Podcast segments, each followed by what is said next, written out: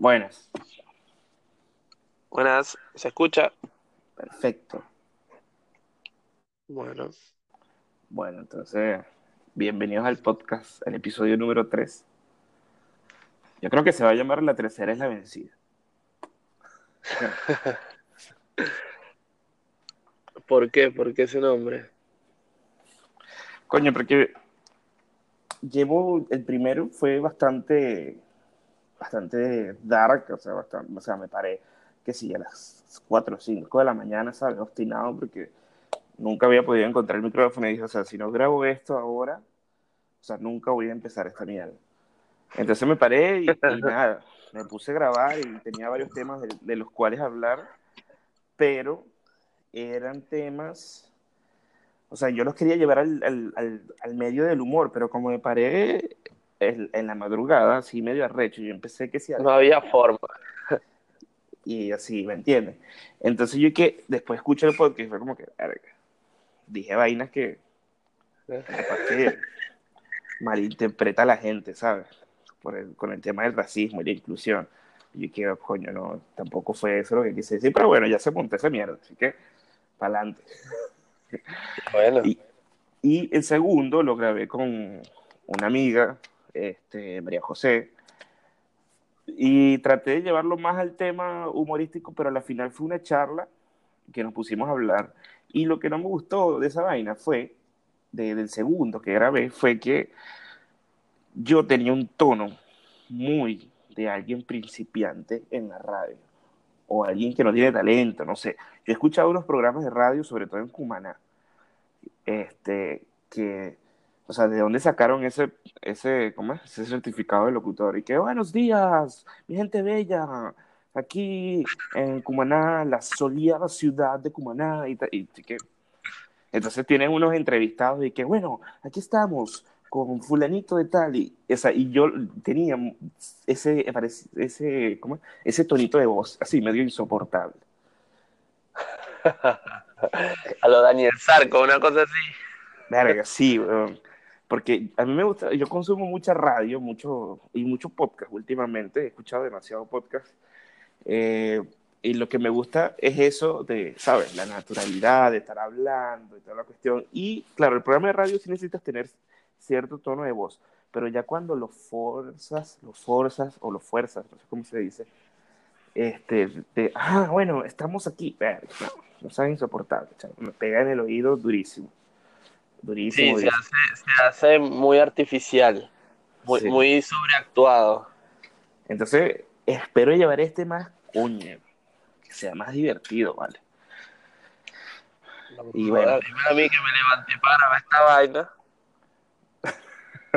Así que, Mira, de, Bueno. del 1 al 10, ¿cómo me escuchas? 11. Bien, perfecto.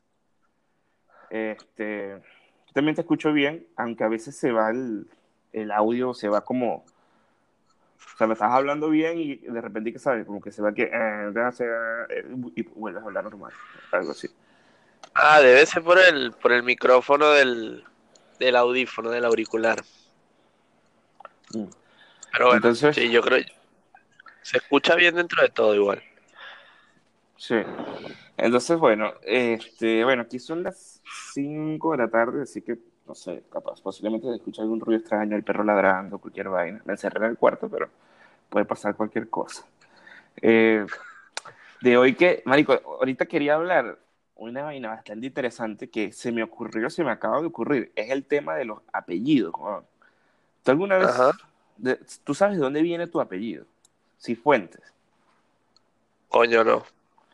Obviamente, casi todos nuestros apellidos vienen de España, salvo, no sé, algún italiano o algo por el estilo, yo qué sé.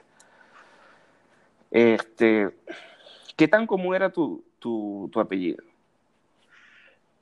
Bueno, tú sabes que con mi apellido pasaba algo coqueto, porque en Venezuela pasaba que había muchos cifuentes, pero tenía un detalle, que se escribían con S.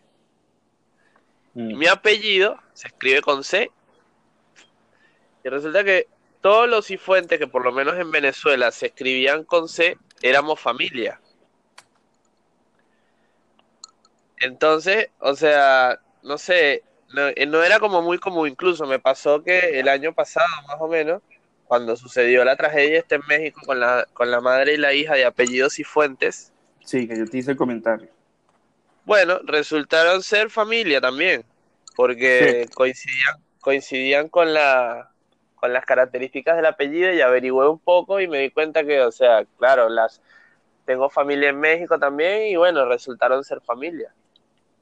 Pero en Venezuela no solía ser tan común. Y aquí en Uruguay me ha pasado que me he encontrado con mucho, mucho apellidos y fuentes, como se escribe el mío, pero que no somos familia.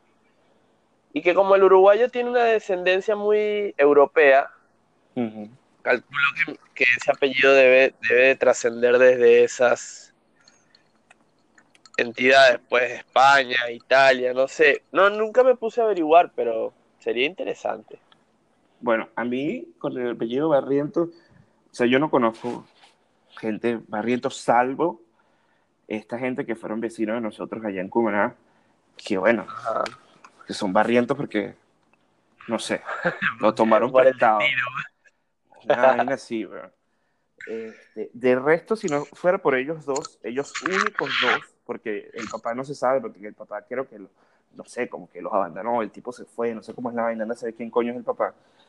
Eh, de resto, o sea, más nadie. Entonces yo dije, bueno, mi papá es uruguayo, yo me imagino que en Uruguay debe haber más barrientos. Mentira, no hay ninguno, sino salvo la familia de, de, mi abuelo, o sea, como es el hermano de mi abuelo que le dio el apellido a, los primos de mi papá y a mis primos. Pero de resto, más nadie se llamaba Barrientos.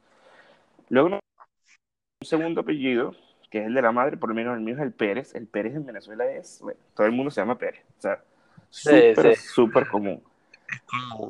El Castro en Venezuela no es muy común, pero en Uruguay sí es bastante común el Castro. Sí, sí. El Castro sí. incluso lo he, visto hasta en nombre. Personas que se llamen Castro. Sí. El Castro Castro. Sí. Castro Castro.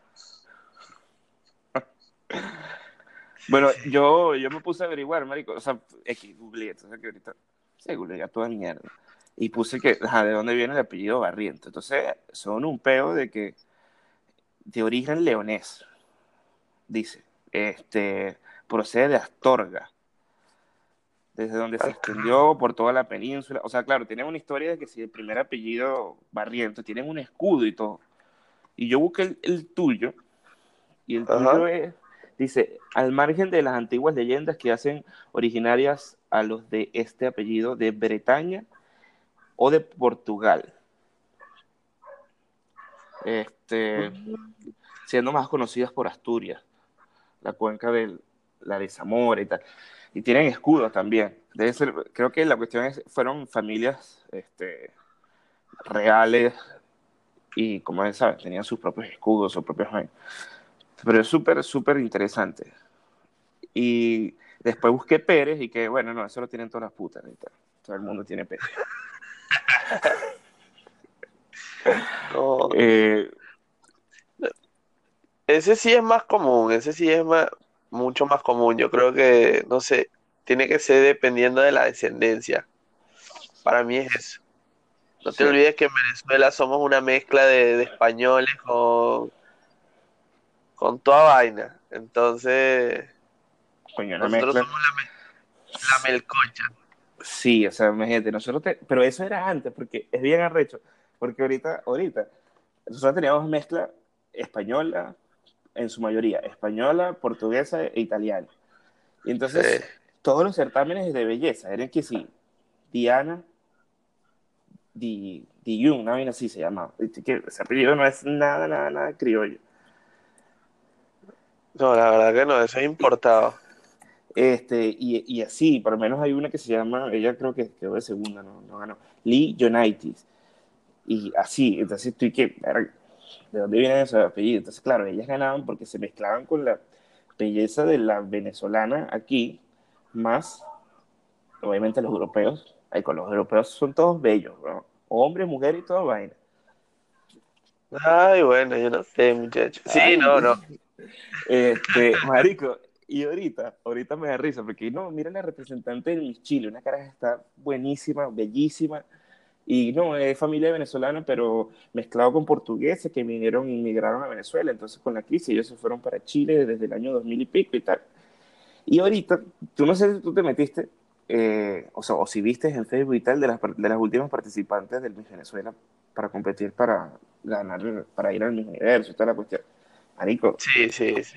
sí la hay mucho, se ha migrado mucha, mucha belleza latina. Sí, no, Y, y, después te, te, tengo un dato que ahorita no sé si sea conveniente decir su nombre, porque, bueno, no sé. Pero una persona muy particular, hablando ahora de los certámenes de belleza y la inmigración y toda la cosa, de una persona que nosotros vimos crecer literalmente, literalmente, la vimos desde que se comían los mocos. Y no hace mucho me enteré que es Prepago. Belleza. No, no, no. estamos hablando de, estamos hablando de las tombos del Vale. no, no, no. Por no, muchacho, con el papá que tienes, donde se meta eso, no la entierra de cabeza. No, no, resulta que es. Eh... Ay, ¿cómo es que es? Pretty Model International, no sé qué. O sea, la niña creció, o sea, yo ni, claro, yo no sé si fue que perdí la noción del tiempo después de que me fui a Venezuela o qué, pero para mí, claro, como siempre la vi una niña, para mí en mi mente seguía siendo una niña. Claro. Cuando veo, o sea, después te voy a pasar el, el nombre y el dato para que veas, te vas a quedar loco de quien te estoy hablando, o sea, vivía, a ver si te acuerdas, te voy a dar un dato, vivía en el tercer piso arriba de la casa. Arriba de tu casa. Sí, da, del de Maribel. Ok. ¿El papá trabajaba en barcos o no? No, no, más arriba. El país era abogado, es abogado. Mmm. Forner Blanca. Sí, es. ajá. Verga, yo no recuerdo bien, no recuerdo bien, no recuerdo bien ese personaje.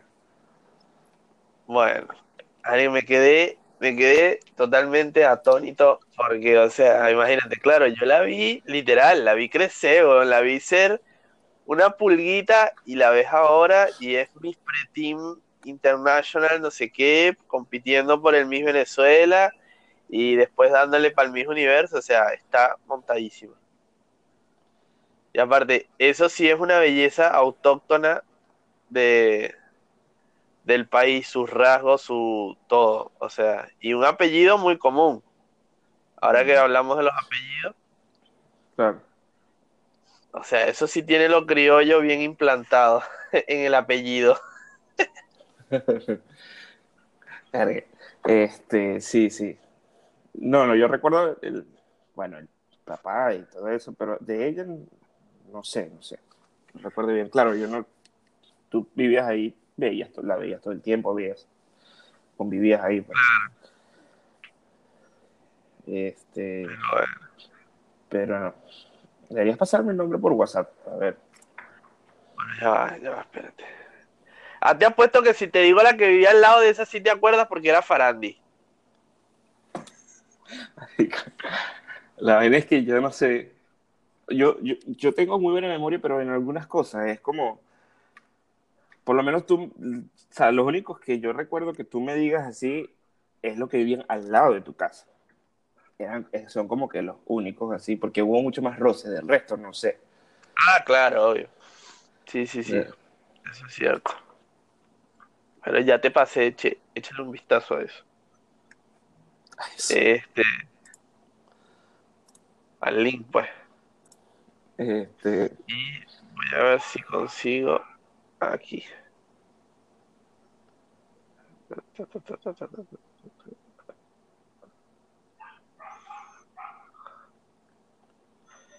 Y aquí también. No, eso, me, la verdad me quedé, fue boca abierta.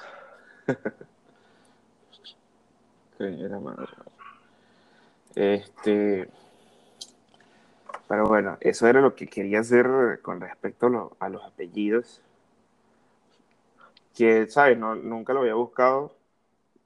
Y es interesante. Y también, Estaba, también estaba leyendo algo aquí Pero claro, tienes que comprarlo y toda la vaina. que ahorita nada es gratis.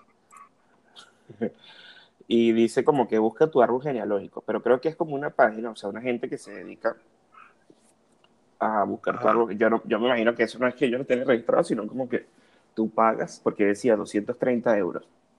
Tú pagas y como que, bueno, ellos hacen toda una investigación y más o menos te, te salta. Ahora, pero ¿por qué llegó, llegó esto? Porque vi en, en la patilla ahorita eh, que dice que España tiene un, una vaina eh, que es un peo de hace cientos de años y más después con, o sea, se incrementó más con la cuestión de la Segunda Guerra Mundial y los judíos y todo eso, este, que dice que si tú tienes eh, descendencia judía que vivió en España, tú obtienes nacionalidad española inmediatamente. Incluso si tienes eh, descendencia judía, que sí, de, de, los años 1600, una vaina así. Lo único que, o sea, puedes obtener la nacionalidad española sin necesidad de haber ido a España, sin necesidad de, de pisar España ni nada. Lo único que tienes que demostrar con bases de que tú tienes eh, descendencia judía. Entonces me imagino los venezolanos. Claro, el, el documento, el, ¿cómo es? El, el artículo se basa pues básicamente en los venezolanos que están como locos desesperados por un pasaporte y todo eso. Entonces, claro, yo qué coño, yo tendré descendencia judía, pero no. Bueno, marico, pero es que tú sabes que no hace mucho salió en las redes sociales el video del famoso experimento que hicieron de los árboles genealógicos. Tú, yo creo que eso fue un video que fue muy viral, tú tuviste que haberlo visto. Donde reunieron a un grupo de personas, eh, las cuales, bueno, consintieron para hacer el experimento y decidieron buscarle el árbol genealógico. Y la, las hicieron encontrarse con primos que, o sea, no sabían ni que existían. De repente, una persona de, de Argentina eh, descubrió que tenía familia y primos en África. O sea, y el argentino era rubio de ojos azules y la persona de África era totalmente morena. O sea, sí, a mm, ver, como sí. siguiendo, la, siguiendo lo, de, lo de que mucha gente asocia a sus familiares por los rasgos fenotípicos, no tenían nada que ver y aún así son familia. Claro. O sea, cosas muy impresionantes, pues eh, creencias totalmente diferentes, todo, pero a la final, si, si, fuera, si es por genética, eran familia. Claro. No sé, ¿te ubicas cuál es ese experimento? Sí, creo que sí, que le hicieron como unos, bueno, no sé, hay uno que le hicieron como unos exámenes de sangre y, bueno, creo que no es el mismo. O sea, lo hicieron, ya va, yo le... ahora te, que, lo, te lo linkeo. Eh, el que yo recuerdo era que el, y se le hicieron unos exámenes de sangre y dijeron, bueno, tú tienes, que, bueno, un carajo, un catire ojos azules y vaina que es de, de Finlandia. Y entonces, ¿de dónde, cuáles son tus descendencias? Y la vaina decía que sí, bueno, tienes que sí 30% de, de África. Y que, ¿de dónde? Mira, y ha sido mucha el, el experimento y video se llama El viaje del ADN. El viaje del ADN. Está en YouTube. Sí. Ahí está. Ahí te lo linké. Ok. Eh, bueno. ¿Tú, tú, ¿Tú ves farándula? Sí, más o menos. Porque yo no soy. Ahora, ahora o sea, no yo... tanto como antes, pero. Claro. Porque no digo farándula de. de, por decirte coloquial, como ay, la farándula de, de Cumaná, ¿sabes? Uno, uno, era de Cumaná, sino farándula en general de artistas y todas estas cuestiones. Pero tú sabes que a mí me saca la piedra los programas de farándula, ¿sabes? Tipo ah, La pensé Bomba. Que ibas, pensé que ibas a decir Maluma, pero bueno, dale. Ok, bueno, pero, o sea, de ese tipo de... este, así tipo la bomba portada y hay unos hay unos eh, youtubers que son también se dedican a la farándula eh, que se llama bueno, ni sé cómo se llama, no me acuerdo. Pero, marico, me sacan la, la piedra, no sé eh, cómo comenta, cómo hacen las cosas. Pero sí soy de, de, de ¿sabes? De, de, ver el chisme, que mira, mira, qué verga, qué bonita y tal. Y ahorita se hizo súper viral el tema de Cheryl y Lazo, ¿sabes? Ajá, sí, sí. Y yo, yo agarré y empecé a seguir, a seguir toda vaina y vaina. O sea, y, y es arrecho, porque la vaina es que los carajos tenían, no sé, como siete años de, de, novios y vaina, se mudaron a México, vivieron juntos, viven, sí, vivieron juntos y toda la vaina. Y ahorita terminaron y, bueno, no sé si tú, has visto el, el pedo. Pues. Coño, no, no he profundizado, vi algo en las redes, pero no, no profundicé. Tú no sé si tú tienes un poco de detalle. Bueno. O sea, ellos se veían muy bien, incluso grababan juntos, todo. O sea, estaban llevando una buena, una buena vida y una buena carrera. Sí. Eh, bueno, la cuestión es que supuestamente eh, Corinne Smith, que lo que es el, estas tres personas, Corinne Smith, Vanessa Suárez y Sheryl, eh, ellos salieron de Somos tú y yo, o sea, se hicieron amigos de Somos tú y yo y que súper amigos y tal la cuestión y tal. Y Corinne Smith tenía unos viajes con... Eh, larga, se me olvida el huevón ese. Eh, con un carajo ahí. no me acuerdo. Ahorita no me acuerdo el nombre. Bueno, X. La cuestión es que ellos terminaron, a Gustavo Ellis, ellos terminaron y Corina Smith y Sherry se, eh, Corina se rechó con Sherry porque eh, Sherry se fue a Miami con Gustavo Ellis a, grabar una canción. Entonces, como que, coño, yo acabo de terminar con este carajo y tú te vas con él por Miami y, que a grabar una canción y bueno, o sea, dolida y toda la cuestión, y como que súper sospechoso y no sé qué. Entonces, bueno, por ahí empezó la polémica y todo el peo y la vaina, no sé qué, ellas no se hablan y tal. Y ahorita terminó Sheryl con Lazo. Nadie sabe por qué, porque bueno, obviamente ellos no dicen, sí, terminamos por tal vaina, no sé qué y tal. Pero hace. sí, eso mismo y qué coño. No lo sé, Rick, parece falso. ¿Tuviste, aparte, tuviste la Casa de las Flores? Sí, sí, sí. sí, sí, la vi, sí, la vi. Tuviste Cheryl mostrando las tetas ahí en la Casa de las Flores. Y vaina. Sí, sí, sí, toda revolucionaria. Sí, sí. ¿Qué, qué, qué, querías tú? ¿Querías tú si, si Paola va a una entrevista, una vaina? Paola es la novia de Andrés. Y, coño, mira, la llaman para grabar una vaina, pero dice, bueno, en una escena tú tienes que, ¿sabes? Mostrar las tetas. Entonces tienes que no mostrar las tetas, porque eso no, es, no te lo van a proponer así, sino como, no, mira, bueno, estás en el acto y tal, y te sacas. Exacto, la escena implica tal. Bueno, no sé, yo pienso que los, los artistas deben asumir los roles que cada uno, o sea, cuando, o sea, a ver, si yo soy artista y me, me junto con otro artista, este, pues debo asumir que su carrera conlleva ciertas obligaciones, no sé si obligaciones, pero este sí, cosas que, que tienen que hacer y yo creo que que eso es la base de todo, porque a ver, imagínate si, si yo le voy a armar un peo porque coño, no, fuiste a grabar un video o una serie, una película y mostrate las tetas. Entonces imagínate cómo harían las parejas que son actriz porno. Sí, eso sería un, un poco más arrecho. o sea, es arrecho. Es arrecho. Yo lo veo a veces es con los cantantes, así que son. A ver, hay cantantes que pueden ser muy buenos por, por su talento vocal y toda la cosa, pero convengamos que hay cantantes que muchas de las cosas que llaman la atención, pues es su, su outfit o su físico como tal. Claro. Este, porque, por ejemplo, vamos a poner el ejemplo de Chino y Nacho. Eh, Nacho es un tremendo, o sea, el tipo, la verdad, escribiendo y cantando, se le va la mano. O sea, el tipo anda. Claro, total. Super volando. Pero el tipo lo ve y si no, el que no conoce a Nacho, no, dice que son un chichón de piso ahí todo feo.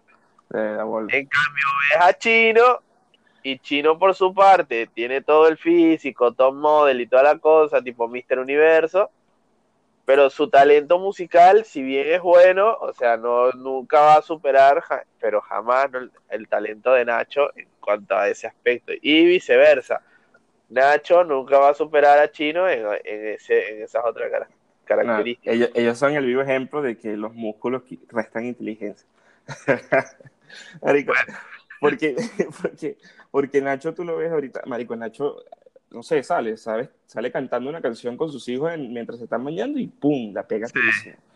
Eh, y Chino, ahorita, pero es tan, tan, coño, me da tanta pena, Marico, porque él sacó ahorita, J Balvin sacó una canción hace poco, hace unos meses, con J Balvin.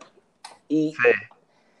Chino la ha promocionado, huevón, pero ya lo ha promocionado a un nivel que, eh, como que ya, marico, ¿sabes? Ya. Es ridículo, sí, sí. Agarró, yo no sé si tú- yo sigo a Chino o lo seguía, no sé cómo era la vaina. Yo lo seguía en ese momento y vi que él estaba como en, un, en una vaina de donaciones y tal en Petare, en Venezuela. Ok. Eh, y entonces el bicho se grabó con los niños recibiendo, no sé, juguetes o comida. Él cantando la canción durísimo. Y que ay, eh, la canción se llama Yo soy el peor, una vez así. Él cantando Yo soy el peor y tal. Y tú que, mira, tú estás entregando comida o te vas a poner a promocionar tu canción. Mamá huevo. Sí, y- sí, o sea, no sé qué está, hacia dónde se está enfocando, pero Y por lo menos esa canción la sacó con J Balvin. Y J Balvin lo que puso fue un post en Instagram y ya. Y todas las canciones que ha sacado con J, J Balvin, con, bueno, con diferentes artistas, muchísimos artistas. Ahorita que, por cierto, con J Balvin me parece que ahorita es el que la está rompiendo, saca puras vainas de ping. O sea, está haciendo un trabajo brutal. Aparte ha sacado un coñazo de ritmo y distintos tonos y vainas pero todas las canciones las super promociona y con los artistas y va y le comenta en los intras a los artistas. Por lo menos ahorita sacó una canción, un remix con Lalo, Lalo Brett, creo que se llama Lalo Brett, Ajá. este, que era la canción de que se, como que la que se hizo famosa, eh, este, y bueno, sacó un, un remix, se llama Moca, Moca. Y la sacó con J Balvin, marico. Y claro, obviamente él es un chamo que está súper comenzando en el tema de la música y, y ha pegado sus buenas canciones y vaina. Y empezó a promocionar mucho ese remix porque lo sacó con J Balvin. Y J Balvin nos joda promocionando ese tema, pero brutalmente. Y me da pena Chino, bueno, porque Chino, y qué coño, y, y tú nada más me sacaste un post con la canción que yo hice contigo, qué bolas. Marico. Una lástima, Sí. weón. Sí, no sé, no sé, igual viste que lo que lo que pasa es que no sé cuál será su enfoque, o sea, eh, en cuanto al ámbito musical, porque hasta donde tengo entendido Chino estaba grabando una novela, también, si no me equivoco, o una película. Él hizo Y- una película, El Malquerido se llamaba, algo así. Creo que es una película. Y bueno, no sé si, estará haciendo otra. claro, no sé cuál será su enfoque neto en cuanto a su a su carrera. Pero, o sea, yo era uno de los que para mí la dupla Chino y Nacho me dio un gran, gran pesar cuando me enteré que, Sí, que se sí. separaban. Pero bueno, los intereses individuales de cada uno claro. pues apuntaban diferentes. En cuanto a Nacho, ya tenía cuatro o cinco razones diferentes para, bajar, para bajarle las revoluciones a la carrera. En Que de paso ni siquiera la bajó. No, al contrario, para mí que la siguió subiendo. No. Eh, pero sí. ¿por qué llegamos aquí? ¿De qué estábamos hablando? Estábamos hablando de. Empezamos con respecto a lo de, Ah, con- Ch- lo de Cheryl Sí, sí, sí. y nada, te puse ejemplos y nada. Claro. Este, Divagamos. pero es, es arrecho, weón. Tú sabes que yo por lo menos eh, me da risa cada vez que entro en tu, en tu, en tu Instagram porque tú tienes fotos en tu Instagram con tu, con tu ex. Sí, Y tú sabes que eso hay gente que, que como que no, pues, que bolas y tal. Que yo nunca te pregunté, ¿qué opina Paola de eso? Bueno, este, a ver, yo creo que no, no es tan, ¿cómo te digo? Ay, ¿cómo explicarte? Cuando nosotros recién arrancamos la relación, ¿no? Este, bueno, dejamos, se ponen algunas cosas en claro y todo, Claro. Y de cierta forma creo que las, que las fotos que están en Instagram, a ver, que ya ni me acuerdo qué, qué, qué fotos son. Pero ahora no lo vaya a borrar porque, coño. No, no, no. Voy a ver porque ah, para, para avalar lo que voy a decir, entonces quiero. Yo, yo me meto en Twitter cada tres meses y como que, ah, sigan aquí, sigan aquí, ok. Claro, ¿no? Y el día que no aparezcan, me imagino que me irá a preguntar qué pasó. Claro, ¿qué hola tienes tú, mamá huevo? No jodas tal.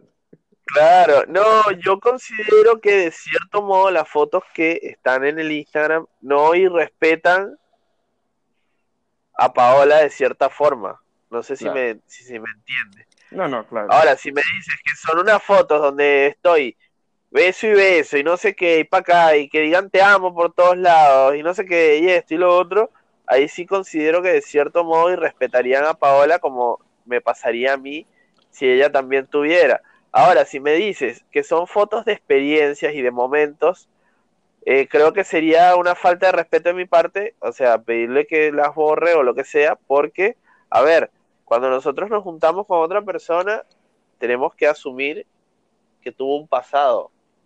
No somos la primera cosa de, en la vida de cada persona.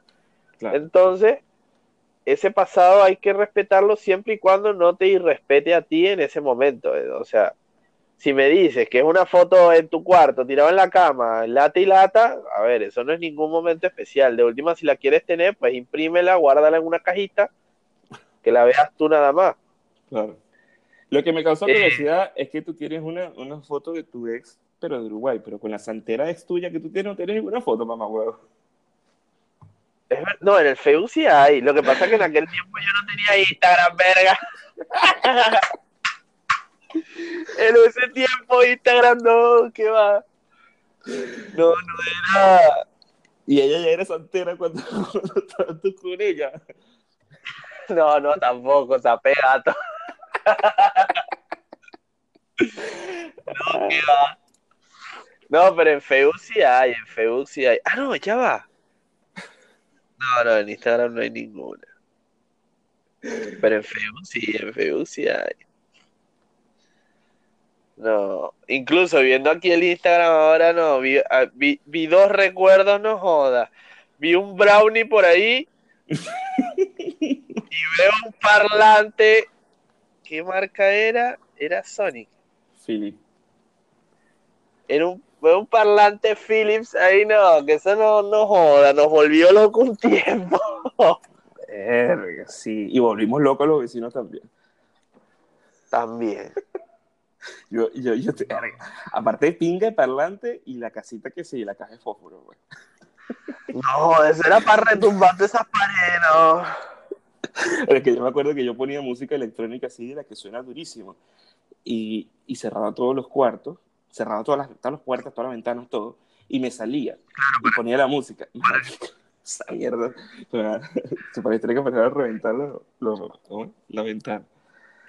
Pobre Ramón. No, hablando de, de brownie, marihuana y todo eso. Este... yo no hablé de marihuana, yo hablé de brownie. bueno, brownie va ligado con marihuana todo el tiempo. este, Marico, Elon Musk, de lo que estábamos hablando el otro día, de toda la cuestión esta de cáncer y todo. ¿Tú leíste la biografía? Sí, sí, la estuve leyendo, la estuve leyendo. Me faltaron cosas, pero la estuve leyendo, sí. ¿Qué, opinas?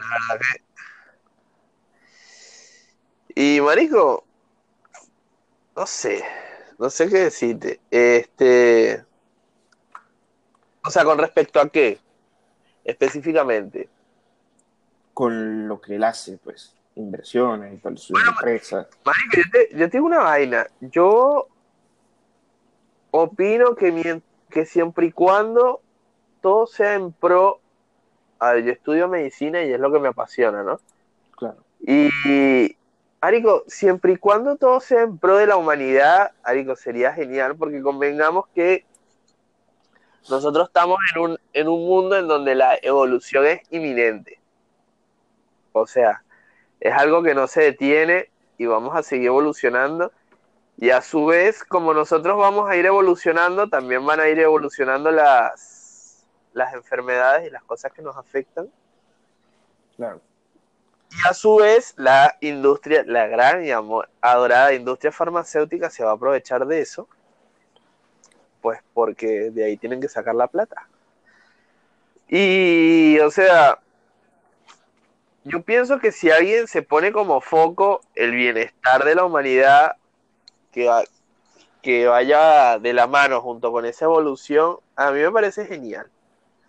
Si hay alguien que tenga las capacidades de invertir de, de eso, pues me parece genial.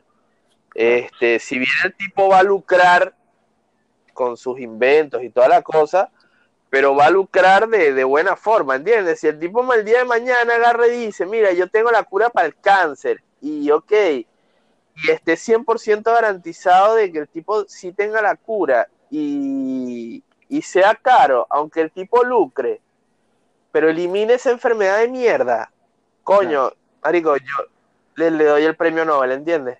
En cambio, a la, a la desgraciada industria farmacéutica, que hacen, marico, hacen lo imposible. Ellos en vez de gastar plata en investigación para sacarle la cura al cáncer, ellos gastan la plata para destruir las investigaciones que pretenden evitar el cáncer, ¿entiendes? No sé si me explico. Claro, que esa mierda es súper, o sea, te das cuenta en que, sabes, hace tiempo ya se han podido encontrar la cura a todas las enfermedades, porque cuando hay una pandemia de algo, ébola, del, del H1N1, esas últimas pandemias que hubieron, marico, en tres meses ya habían encontrado la cura. claro, claro, lo que pasa es que, o sea, si bien, es como te digo, hay cosas que a veces te sorprenden, ¿no?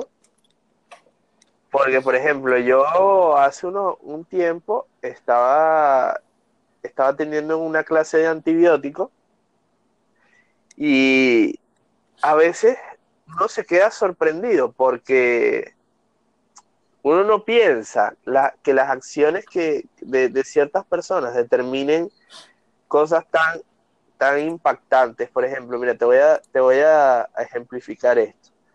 Ay, me duele la garganta, tengo un poco de fiebre, pum, me tomo una moxicilina, chao, se me quita. Sin haber consultado al médico previamente y todo eso. Eso lo habremos hecho muchos de nosotros, sin duda. Ah, tengo una infección urinaria, pum, ciprofloxacina, la típica, para adentro, ah, se me quitó. No hace mucho, yo no sé si yo te mandé esa foto, yo creo que yo te la mandé, no hace mucho, uno, unos investigadores se tomaron el trabajo de, de enlistar todas las bacterias que generaron resistencia a los antibióticos. O sea, es una cosa impresionante. Ya existe la primera bacteria capaz de ser resistente a los cinco tipos de antibióticos que hay en, la, en la, industria. ¿Qué te parece? O sea, es una vaina impresionante y todo va dado por acciones del ser humano, o sea, claro. es una vaina muy arrecha. el último, el, la última resistencia que se generó a uno de los antibióticos más potentes que hay en la industria, ¿sabes por qué fue dado? Principalmente. Adivina el país de origen de la resistencia. ¿Qué te parece? piensa, piensa, piensa, piensa en todos los detalles que te he ido dando piensa qué país podría ser capaz de crear una resistencia en sí mismo en el, país y que, y que tuviese la capacidad de, expandirse. ¿Qué, país tendría esa capacidad? ¿De expandirse ahorita? No, no, de expandirse no, de, generar eso. O sea, ¿cuál es, que, vamos, a, vamos a hacer un poco más magno. ¿Qué continente te parece a ti que pueda influir más este, en, la, en la propagación de una enfermedad o de, generar algo? África. Yo me iría más a los países de Asia. De Asia. Yo me iría al continente asiático. Porque si tú quisieras propagar una enfermedad, ¿a dónde te irías? A los países que, tienen más gente, que tienen mucha población, mm. que están muy superpoblados que su, su, industria sea muy, muy, ¿cómo te digo? Muy agresiva. Porque, a ver. La India, China, Tailandia. Exacto. Entonces, los japoneses, esto sucedió, esto se dio en Japón más que todo, mm. los tipos por, eran los, son los mayores exportadores de, de ganado, de, de, gallina. Entonces, ¿qué hacían? Como todo es una industria y todo radica en torno al dinero, gran motor mundial. Claro. Los tipos, para, para aumentar la performance de sus animales, usaban como factor de crecimiento un antibiótico. Okay. Entonces, la bacteria, obviamente, que se. Obviamente, después los humanos van a consumir ese, esa carne. Y quieras o no, ese, ese factor está ahí porque fue usado como alimento para el animal. Claro. Entonces, de cierto modo, capaz que no, no, no tan agresivo, pero con que un animal tuviese la bacteria y pum, pum, le meten ese factor, ese antibiótico como factor de crecimiento, dale, dale, dale, para que, claro, van a ser unos animales que no joda, te van a alimentar, sí, pero ¿qué pasa? Esa bacteria internamente va a ir creando esa inmunidad por la presencia constante ante, ante ese antibiótico. Mm. Entonces, más adelante, esa bacteria se va a reproducir y va a generar más bacterias con resistencia ante ese antibiótico. Y el momento en el que afecta a una persona, no va a haber manera de, de, curarla, ¿entiendes? Claro. Coño, por eso es que, este, ¿sabes? Este videojuego de Rising, el de ¿Cómo? los zombies, Dead Rising, sí, Rising, sí. se llama, eh, ¿Sabes que en la historia del primer juego, que del primer, primer capítulo de juego que sacaron, de, cómo comenzó esta pandemia de los zombies y toda la vaina, fue de que inocularon un virus en una, en una, en una, un panal de abejas, una vaina así, haciendo experimentos y no sé qué y tal, y resulta que el panal de abejas ese, esas abejas se escaparon o se rompió, no sé, el sitio donde lo estaban y se escaparon. Y picaron a las vacas de, de una ganadería. Entonces, esa, entonces eh, entonces esas vacas las picaron otras abejas y otros insectos que después picaron a otras vacas de otra y así se fue regando. Entonces esas vacas contaminadas las mataron y las vendieron como carne y ahí fue como la gente se empezó a convertir en, en zombie toda la paja. Bueno, ¿tú te acuerdas ese título famoso que nosotros jugamos cuando te trajiste el play, The Last of Us? Ajá. ¿Te acuerdas? Sí, sí, sí. Bueno, no sé si tú leíste la, la, historia de cómo, de en qué fue basado el juego, en el virus y todo eso. Eso también fue, el juego fue basado, fue hecho basado en un virus de la historia real, ¿sabías, no? No, no, no, no leí. A ver, bueno, después te, a ver si te linkeo el artículo, pero yo creo que te había hecho comentario de esto. Ya te lo había comentado. Sí. Este, y yo me quedé impresionado porque, o sea, si bien nosotros mientras jugábamos lo veíamos como algo trivial o algo, también se nos surgió la idea de qué pasaría si en la humanidad realmente pasara algo así. Y después yo me acuerdo que yo mismo me puse a investigar, incluso creo que en los créditos del juego te dice que el juego está inspirado en un virus de la vida real, que, o sea, que sí sucedió, que así, algo muy parecido a, a ese que me mencionaste, donde sí, las personas, o sea, a ver, esto sucede en, el, mundo animal, en el reino animal hay parásitos que para poder, eh, eh, para poder desarrollarse necesitan de, otro ser vivo y a ver, hay gusanos que se comen el cerebro de, yo qué sé, de peces y terminan haciendo una cosa toda rara. Este, He leído sobre eso. Y bueno, algo así muy parecido fue lo que sucedió en ese juego. Entonces tú te pones a ver y es como que, wow. sí, sí, sí. Claro, después se va al área más ficticia, pero, o sea, que tú dices como que, mira, bueno, tampoco es que estemos muy lejos. Y más con esta cuestión de la droga, el, el, hay, hay una droga que, claro, eso ya no se vendió más porque obviamente se pone loca la gente pero hubo un caso de Miami donde un tipo mató a una, una mujer, o sea, está, se drogó y mató a una mujer, creo que era una mujer, no me acuerdo, y se la estaba comiendo. Y era que el tipo se había metido una droga extraña y le hacía hacer eso, atacar y comerse a, las personas. O sea, te dice, ¿qué, qué mierda es esta, Maldita locura. Por eso es que yo me siento ya preparado, pues.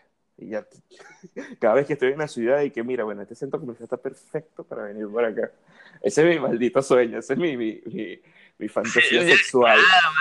Sí, yo, yo, también, marico, tenía un búnker, una vaina así. Porque es que, es como te digo, o sea, capaz que nosotros no, nos vamos a morir, no, vamos a, no nos va a dar tiempo de, de, presenciar algo así.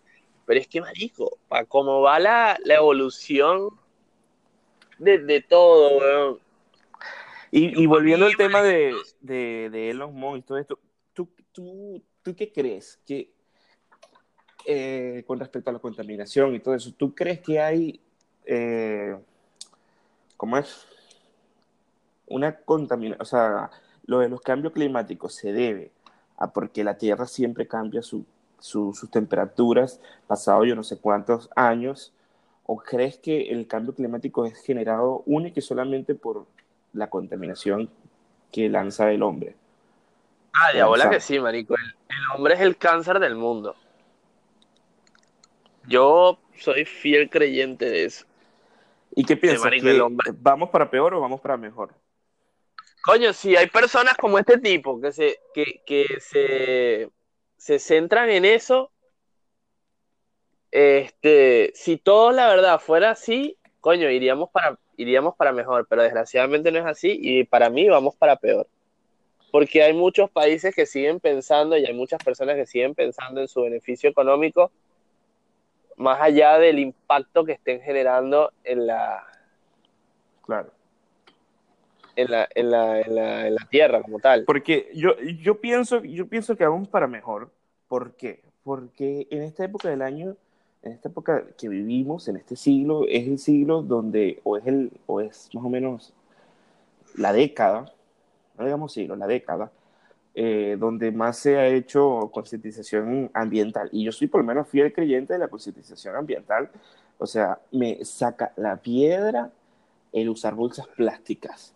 El, el usar bolsas plásticas a nivel, por lo menos mis, mis tíos, mis tía, mi tía en Venezuela, era una vaina con las bolsas plásticas, el rabo entonces iba para las verduras y metía que yo sé que, yo qué sé, cuánto falta papas en la casa, un kilo, bueno, compraba un kilo y después le metía un poco de bolsas plásticas dentro de no, porque las bolsas plásticas y tal, y yo, verga, pero ¿por qué? Y esa mierda, bueno, tú, tú, tú mismo sabes, o sea, yo, yo, usaba las bolsas reutilizables y con mi abuela en Uruguay, o sea, era como que no, ¿qué bolsa el coño? Echa esa mierda aquí, pésale y échamela aquí y tal.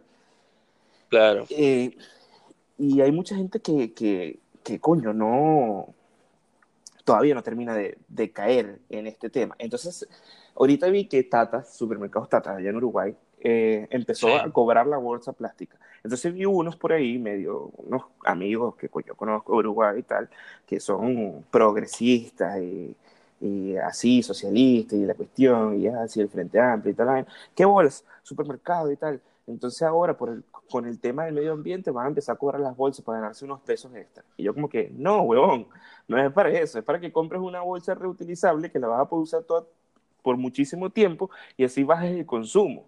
Obviamente, si tú compras la bolsa plástica, le vas a dar más plata al supermercado. Pero bueno, esa ya es decisión tuya, ¿me entiendes? Claro.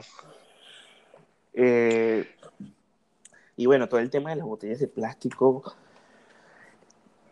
y ahorita, ahorita hay un, en Estados Unidos y en California, eh, están prohibiendo los pitillos. Eh, y entonces están haciendo, muchos sitios hay pitillos que no son de plástico, sino de papel, pero me obliga a pensar que es peor sacar el petróleo y hacer plástico o... Cortar árboles y hacer papel. Claro, eso es lo que a donde me lleva, ¿me entiendes? Y ese sistema yo no lo he visto, pues no lo he visto debatido en sitios, no sé, en, las noticias, yo qué sé, en foros, no lo he visto por ahí así que, me dé la explicación que, es mejor, ¿no? Porque, o sea, tú te vas, ok, sí, sacar petróleo es un peo, contamina burda, pero, bueno, vamos a dejar de sacar petróleo, pero ¿sabes? Deforestamos todos los bosques y es como que, carga, ya va. Porque tú te vas al Amazonas, Sí, sí. y la Amazonas es, hay muchas áreas que, verga, el pulmón más grande que existe en el mundo de, de, de, de, de ¿cómo es? de generar oxígeno. Entonces ya lo, lo han acabado como con el 20%, una vaina así. Entonces como que, ajá, bueno, entonces, ¿qué, qué hacemos? Pues? Sí, no sé, es una... Es, es, es arrecho, porque hay que, o sea, si bien la, este, la industria, alguna industria está tratando de, de, luchar contra ese impacto ambiental, también cambiar ya la comodidad, sacársela de la cabeza al ser humano es arrecho, es arrecho. Cambiarla, lo más difícil, el trabajo más difícil es cambiar la cabeza. Porque, o sea, es ahí donde, donde radica todo, pues. Este, la gente va, sabe que, por ejemplo, la- las cosas en aerosol hacen mal para la capa de ozono, pero como es más cómodo ponerse desodorante en aerosol, ¿para qué voy a dejar de usar mi desodorante en aerosol? Si yo me voy a morir en 70 años, me importa un culo la capa de ozono mientras yo tenga mi desodorante en aerosol. ¿Entiendes?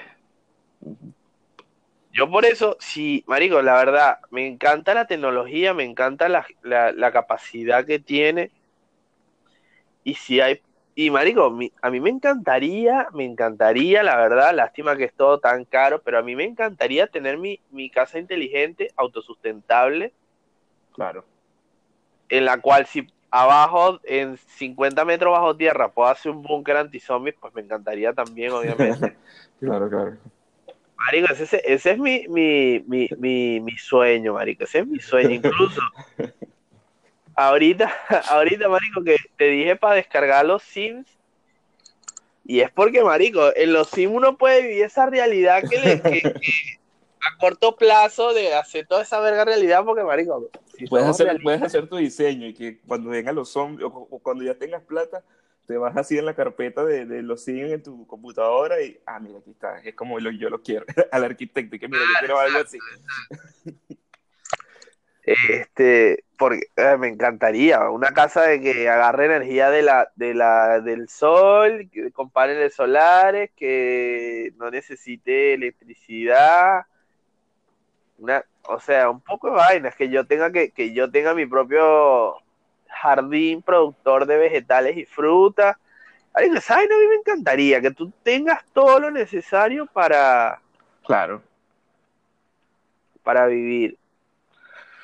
Bueno, eh, a mí Elon Musk, es el tipo que yo como que, este tipo es demasiado arrecho, le tengo una admiración brutal. Aparte, eh, yo me acuerdo en un, primero que el tipo lo, lo- estuvo en una entrevista, no sé, no sé dónde la entrevista, aquí sale, Eh, no sé quién se la hizo, en realidad nunca la vi, pero el tipo aparece fumando marihuana, estoy como que, verga, que, que bien, o sea, que la marihuana tiene un, o sea, últimamente ha cambiado el, el cómo, cómo se le ve, más con todos estos países que, que han legalizado y toda la cuestión. Y, o sea, no es que fume marihuana y es arrechísimo el tipo, sino todo, todo lo que él hace y todo lo que él dice, por lo menos ahorita le preguntaron que qué postura política tiene él. Y él dijo como que, bueno, mi postura política es republicana y demócrata. Obviamente vive en Estados Unidos. Entonces, ah, pero ay, ¿cómo que es eso republicana y demócrata? Y él dice, bueno, republicana porque me gusta todo el tema del, de las personas conservacionistas con respecto a las empresas, que todas las empresas tienen que ser privadas, tienen que ser autosustentables, eh, todo ese tipo de cosas. Y demócratas por el tema de que el, con respecto a, esas, a esa cultura de socialismo, de, pero en el sentido de eh, ayudar a las demás personas, este, eh, ¿cómo es? Eh, dejar un, atrás esas, esa cultura conservacionista con respecto, por ejemplo, nada más el simple hecho de eh, el matrimonio igualitario, ese tipo, ese tipo de cosas, no nada más en eso, en muchas otras, pero claro, eso es como que lo, lo más relevante.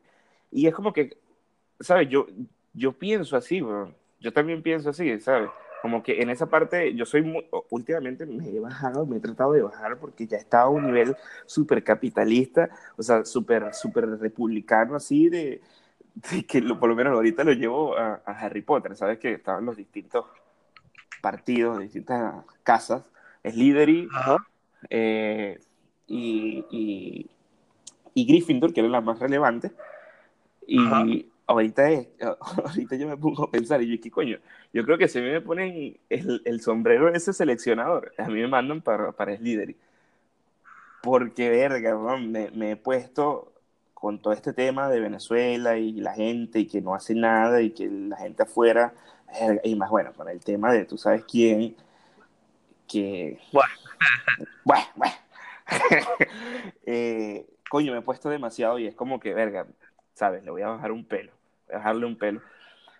Porque yo no pienso así exactamente, o sea, yo pienso que todas las empresas deberían ser privadas y que todas deberían ser autosustentables, no puede ser que exista un, un, como un subsidio, porque ese subsidio tiene que salir de una empresa que sea autosustentable y más que autosustentable para poder subsidiar a otra. Eh, pero también estoy con el tema de que, oye, ¿sabes? Por lo, menos, por lo menos uno de los casos que yo digo es las drogas. Y por lo menos el tema de la marihuana es una vaina X, ya eso ya, ¿sabes? Ya, no, ya, ya se está volviendo mucho menos tabú pero no exactamente con, con, la gente que consume marihuana nada de sino con el tema de las drogas en general, drogas malas y todo, como cocaína, como heroína, como todo eso.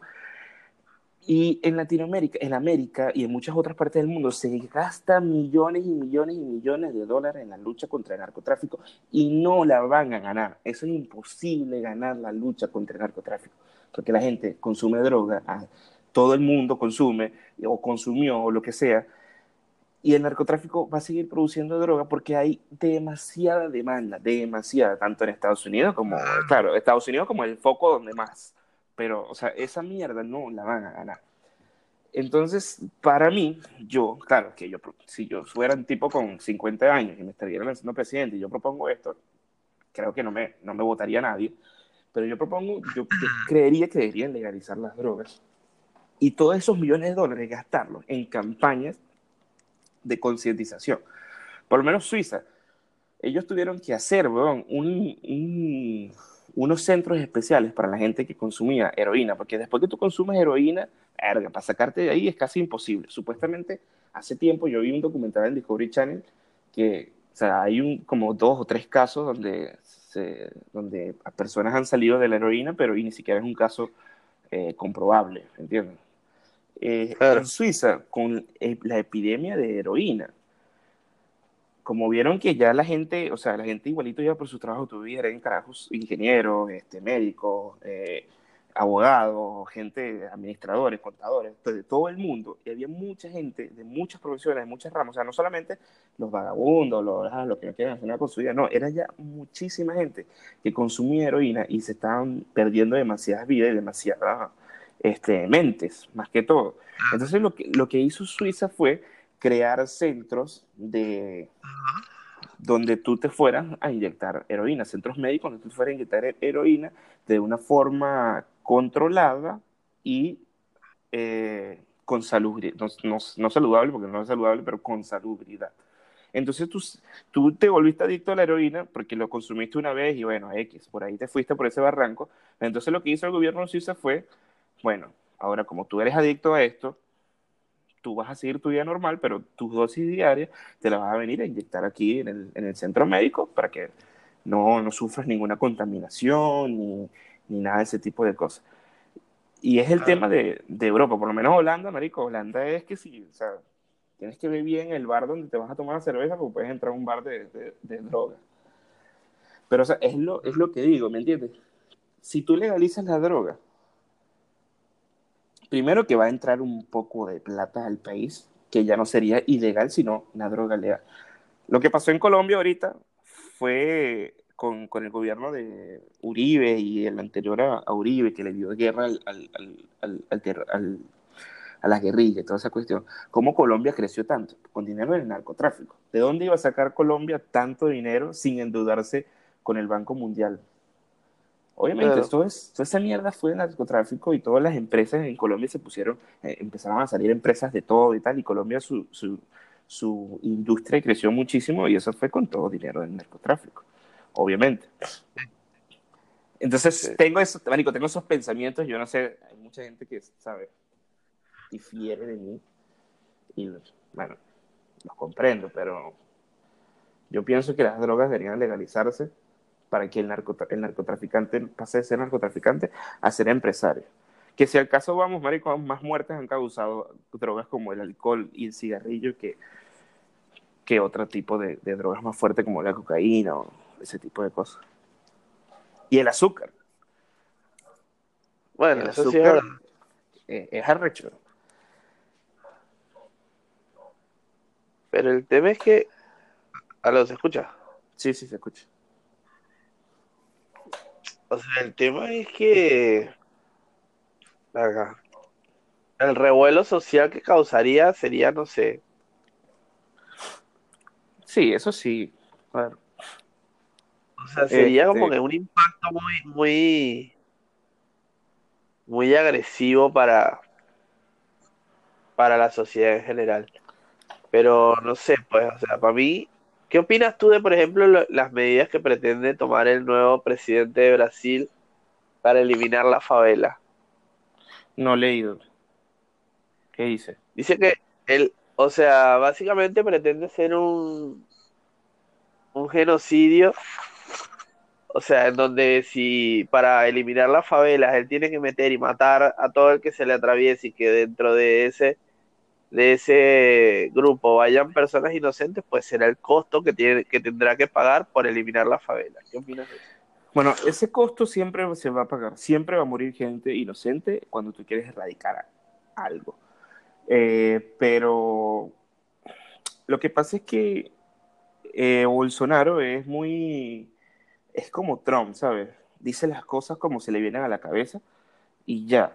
Porque en realidad, en las favelas, ahorita hay favelas que son turísticas, que la gente vive de pinga y hay locales nocturnos y todo, que en realidad hace 20 años atrás o 30 años atrás eran el demonio. ¿Y cómo se erradicaron esas favelas? Con ayuda del gobierno estadounidense, se metieron para de las favelas y empezaron a matar a todo el mundo y a niños, que era, que era lo, que pasaba, incluso hasta, hasta hace 10 años atrás también, a niños que eran niños que ya consumían drogas, que tal, que ya estaban en un mundo de perdición con 8 o 10 años, que, o sea, ¿sabes? Que, se puede esperar. Y, así llegaban y mataban a, todo el mundo, a todo el mundo. Lo que pasa es que eso se hizo callado, eso lo sabía la gente en Brasil, y no en Brasil entera, lo sabía en, Río de Janeiro y, a los alrededores. Este, pero hicieron una masacre. Lo que pasa es que eso fue, eso no, eso no salió ningún presidente que vamos a hacer una masacre y tal. Claro, Bolsonaro Es, un, es, un, loco. Este, espero que, que, o sea, ¿qué opinar de eso? Pues es fuerte, es súper difícil porque si es por mi lado radical, diría, no, claro que sí, no joda, maten a todo el mundo en ese mierda, o sea, no a todo el mundo, a todo el que robe y tal, a todo el que ande un pedo de, narcotráfico, de robo, de todo eso. Que eso hizo, ¿tú sabes quién hizo eso? Creo que fue Carlos Andrés, Carlos Andrés Pérez en Venezuela con, con los barrios, eh, con un grupo que se llamaba el Grupo Gato, que eran gente espe, eh, ¿cómo es? especial de varios cuerpos de, de policiales y lo que hacían eran cuando por, por falta de, de, ¿cómo es? de información a un asesino, a un ladrón o a lo que sea, eh, lo soltaban a la fiscalía, que todo el mundo sabía que el bicho era malandro, un secuestrador, un, bicho malo, y lo soltaban por falta de información. Entonces el grupo gato se encargaba de llegar hasta donde la casa donde él vivía y mataban a todo el mundo. A la casa la prendían fuego, mataban a todo el mundo dentro de esa casa. O sea, claro, tú dices mierda, unos niveles bien arrechos, pero en esos tiempos en Venezuela fue uno de los tiempos más seguros, porque ellos no se dedicaban a robar, a, matar a, malandritos y vaina, no, ellos se dedicaban a matar a, asesinos, secuestradores, a gente arrecha, mala, mala, mala de verdad, pero el miedo que causó este grupo fue, o sea, ni, de verga ibas a salir tú con un cuchillo a robar a alguien porque te daba era un miedo que te llegaban a tu ah, casa a matarte toda la familia. ¿Entiendes? Sí. Sí, bueno. No, y en Argentina pasó lo mismo también. Un, no me acuerdo qué presidente, no me acuerdo qué cosa de la policía, que era así, no, no daban, no le daban cabida a nada. O sea, mataban a diestra y siniestra y así fue como lograron contener mucha, gran parte de la delincuencia. Sí. Pero, Pero Sí. todo esto son temas mm, que todo el mundo lo habla callado. Y entonces viene este Bolsonaro y entonces lo dice así que, ah, sí, vamos a mandar, vamos a matar a todo el mundo en el barrio, así sean inocentes, no nos importa. Y es, sí, y es, choca. y, y- y choca. Entonces cuando tú haces esa pregunta, tú dices, mierda, o sea, yo estoy de acuerdo con que maten a todo el mundo, que, que, que ande robando. Ah, que tú robaste con un cuchillo, un tiro, listo, lo mata. Pero está implícito que tú vas a matar gente inocente, está implícito. Que ese es el problema. Y eso es el trabajo del político. De no, coño, no, de, de decir las cosas agradables al oído de la persona que, que te votó. Claro. Sí, ya llevamos 65 minutos. Bueno, aquí podemos seguir hablando. Deberíamos grabar otro, otro podcast esta misma semana. Sí. Y como es, no sé, invitar a Pablo o, A Paola, o sí. a Paola. Porque en realidad teníamos temas como el de los videojuegos, el de, el de, el de las mascotas, que yo quería debatir sobre la cuestión de la gente que tiene perros y gatos. Pero me gustaría que estuviera aquí mi prima, Ivana, que ella con los perros, no es que no le gusten, obviamente le gustan los animales, pero ella es de gatos. Y, y quería debatir so- sobre eso y sobre otras cosas. Este, pero Oye, No sería ¿Ah? malo. No sería mala idea, no sería mala idea. Es súper interesante. Este- Y porque yo por lo menos, o sea, nunca, yo, yo nunca tuve mascota, solamente eh, la perra que, tu, que tengo en Uruguay, eh, pero de resto no tuve más nunca, Claro. o sea, nunca tuve. Y es bastante interesante, pues. Y tú en tu, en tu lado, por tu caso, has tenido varias mascotas. Yo me acuerdo que tú tuviste una paloma, ¿no? No joda, tuve paloma, tuve conejo, tuve tortuga, perro. Este, y muy peculiares, la verdad. Y bueno, en este momento tengo, ahora tengo lagartos también. Y tú tendrías Y un gato. Ve, no, no, no sé, no sé. No sé si tendría un gato. Porque el debate, Porque- el debate de los que tienen perros y de los que tienen gatos es que, o sea, el perro, ¿sabes? Un, un animal que te demuestra demasiado cariño y el que tiene gato sabe que el gato no demuestra nada de, de cariño. Y lo que le- Depende, y hay lo que le gatos gusta. sí, No, hay gatos que sí, pero Pero- en lo general no. Pero la gente que tiene gato te dice que cuando el gato te demuestra cariño, es que, verga, o sea, los gatos te van a ignorar siempre y tal, pero en el momento que te demuestra cariño, es como que, verga, qué arrecho, este, este pana sí me quiere de verdad. Ese es como, como lo que ellos dicen, pues. Pero bueno, podríamos hab- hablarlo. Y, y a lo que quería decir era eso. Otros animales como un hunter, un conejo y tal, que un co- conejo capaz que es distinto, pero hunter, por lo menos la lagartija, las palomas, son animales que no demuestran cariño, o sea, no, no te demuestran así como un perro, como viene, te, te, te Claro. y tal, o sea, pero también es muy distinto tener un gato, entonces eso sería de pinga hablarlo para el la próxima. bueno, Que deberíamos grabarlo Sí. esta semana, así la semana que viene puedo montar algo, porque coño, no joder, ya he pasado mucho tiempo sin montar nada. pero ¿y este cuándo, y este cuándo lo montarías, pues? Ahorita ya. Bueno, sí va. Sí va, sí va. Yo le voy a decir a Paola, lo más probable es que sí, esta semana no, estamos, no tenemos mucho que hacer. Bueno, convengamos que hoy es jueves, ¿no? Claro. Cuando dices esta semana, ¿a qué te refieres? ¿A mañana o a la, o a, o a la, Sí. que- o a la otra semana? O el fin de semana. Bueno, sí va, marico, obvio, plomo. Dale, pues. Este, no sé si quieres decir tus redes sociales. Bueno, este, si- para los que me quieran seguir en Instagram, estoy como Andrés C3094, Facebook Andrés y Fuentes. Y listo. Twitter no tengo porque no me gusta. Bueno, no. Bueno, como siempre digo, eh, todas mis redes sociales son Barrientos Pérez, Pérez con S. ¿Por qué con ese? Bueno, porque ya existe alguien en el mundo que esperes con... O sea, es barriento espere. No sé quién es, pero es un maldito. Eh, pero bueno. están troleando. Sí, sí. Entonces, nada, hasta la semana que viene. Bueno, chao. Chao.